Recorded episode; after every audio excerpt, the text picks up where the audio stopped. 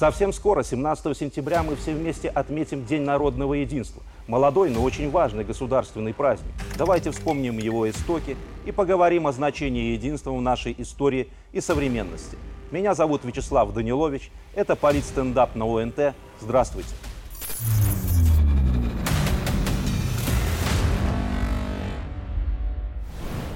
Прежде всего задумаемся над тем, что мы, белорусы, не вдруг откуда-то взялись в центре Европы. Мы жили на этой земле тысячелетиями. А ведь Беларусь – это геополитический перекресток, через который прокатились тысячи войн и вооруженных конфликтов. Выжили бы наши предки в этом кровавом молохе, если бы не были едины в стремлении отстоять свое право жить на этой богом данной земле? Конечно же нет. Враги не раз пытались реализовать здесь у нас древний принцип «разделяй властвуй». И даже если им это удавалось на время, белорусский народ, как феникс из пепла, возрождал свое единство. Именно благодаря единству большинства нашего народа, который сплотился вокруг народного лидера Александра Лукашенко, мы в условиях жесточайшего геополитического шторма сохраняем мир и спокойствие в нашей любимой Беларуси, сохраняем суверенитет и идем по пути созидательного развития.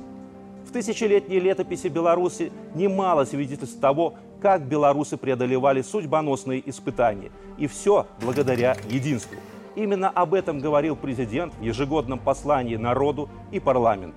Именно единство давало нам силы для победы над врагами и обстоятельствами. Так было в годы революционных лихолетий, когда белорусский народ не упустил шанс создания основ национальной государственности. Так было в 1939-м прошлого века, когда воссоединились наши исторические земли, чтобы было невозможно без стремления белорусов жить в одной семье. Так было в годы Великой Отечественной войны, когда оккупанты столкнулись с поистине всенародным сопротивлением, беспрецедентным в истории мира. В тяжелое послевоенное время – в лихие 90-е, в период мировых кризисов и пандемию, белорусы всегда были едины перед лицом трудностей и вызовов. Большинством мы выстояли в 20-м. Яркий пример события 1921-39 годов. По итогам польско-советской войны 18 марта 21 года в Риге был заключен мирный договор – Белорусская нация и ее этническая территория оказались разделенными. Этот договор мирным не был. Цена территориальных потерь, поломанные судьбы миллионов белорусов еще живы те, чья память хранит воспоминания о мучительных 18 годах жизни по разные стороны границ. Прошедшие не только через деревни, города, но и через людские души и сердца – границы, разделившие единый народ. Мы помним, как за польским часом, преданные своим традициям, культуре, вере и языку, белорусы, если что и имели в то время, то горький сирочий хлеб, рабский труд и разрушенные семьи.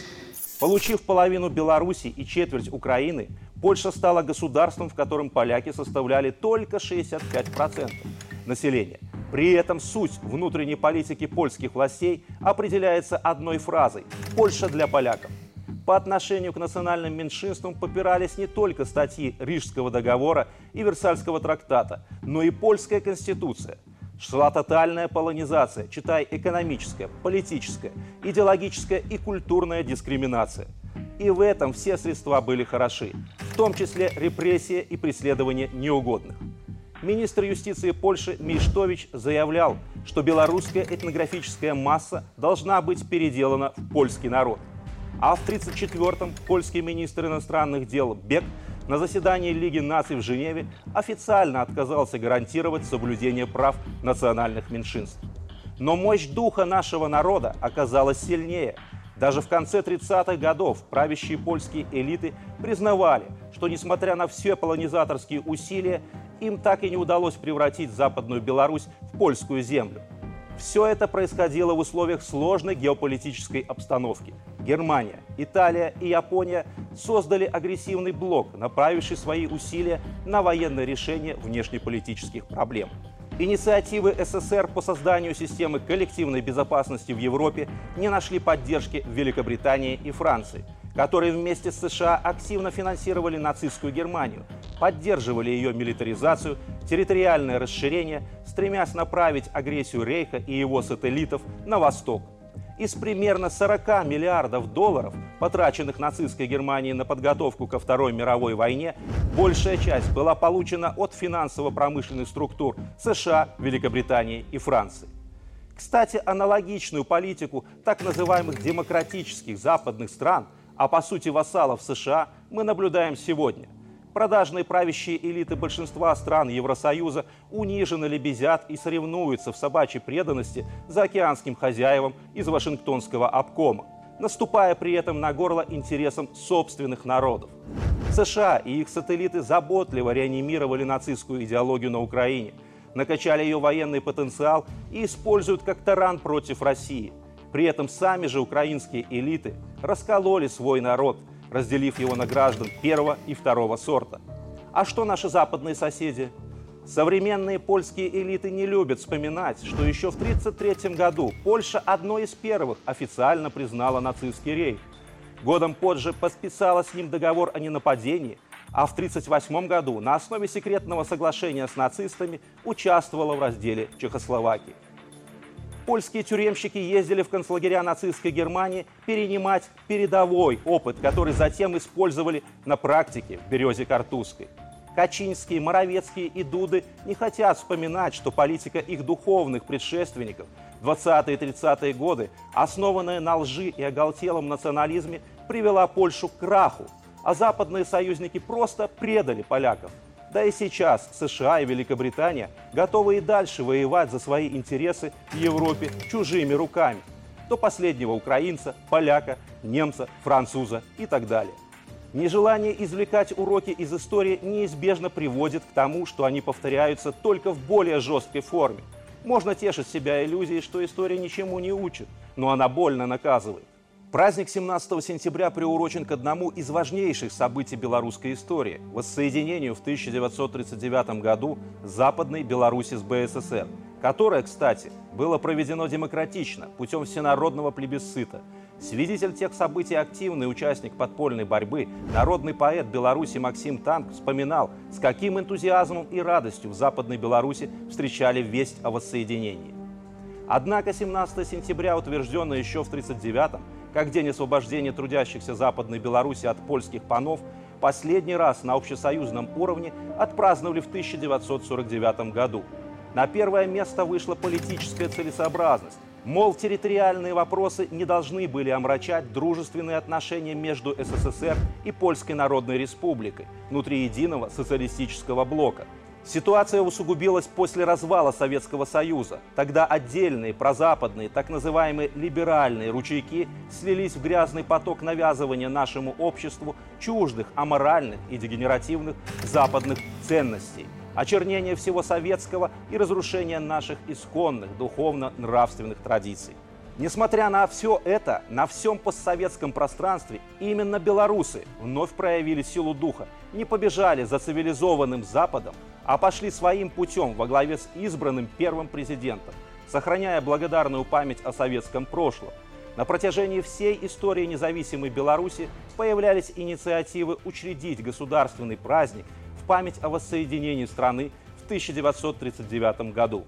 Желание воздать должное стремлению белорусского народа быть единым, а также гибридная агрессия Запада, дополненная проявлениями исторического реваншизма Польши с ее мечтами вернуть кресы всходни, сделали понятным решение президента воссоздать этот праздник. Новый статус судьбоносной для нас даты 17 сентября стал актом исторической справедливости. Теперь этот праздник заслуженно стоит наравне с Днем Победы и Днем Независимости мы увековечили символ, важнейший для понимания геополитических угроз, которые спустя сотню лет не теряют своей актуальности.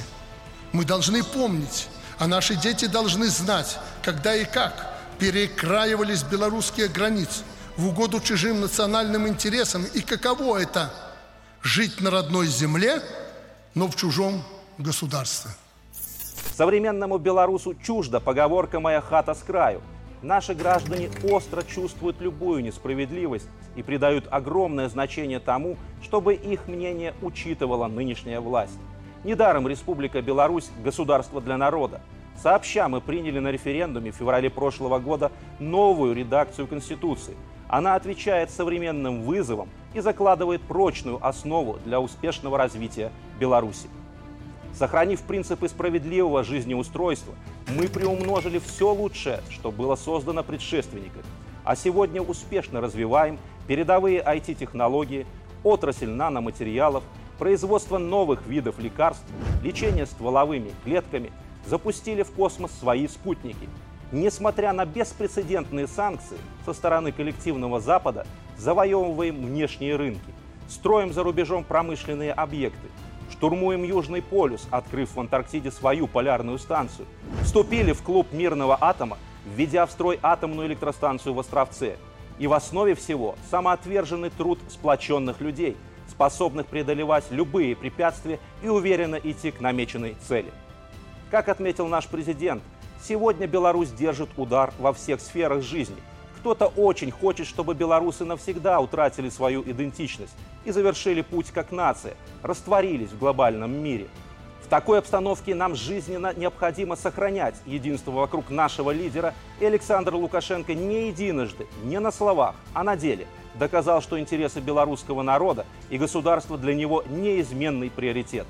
Народное единство, историческая память и национальные традиции, экономика, социальная справедливость – независимая внешняя политика, обороноспособность государства – это шесть ключевых условий сохранения суверенитета Беларуси. И недаром первым в этом перечне стоит именно единство. Меня зовут Вячеслав Данилович, это был политический стендап на УНТ. Всего доброго!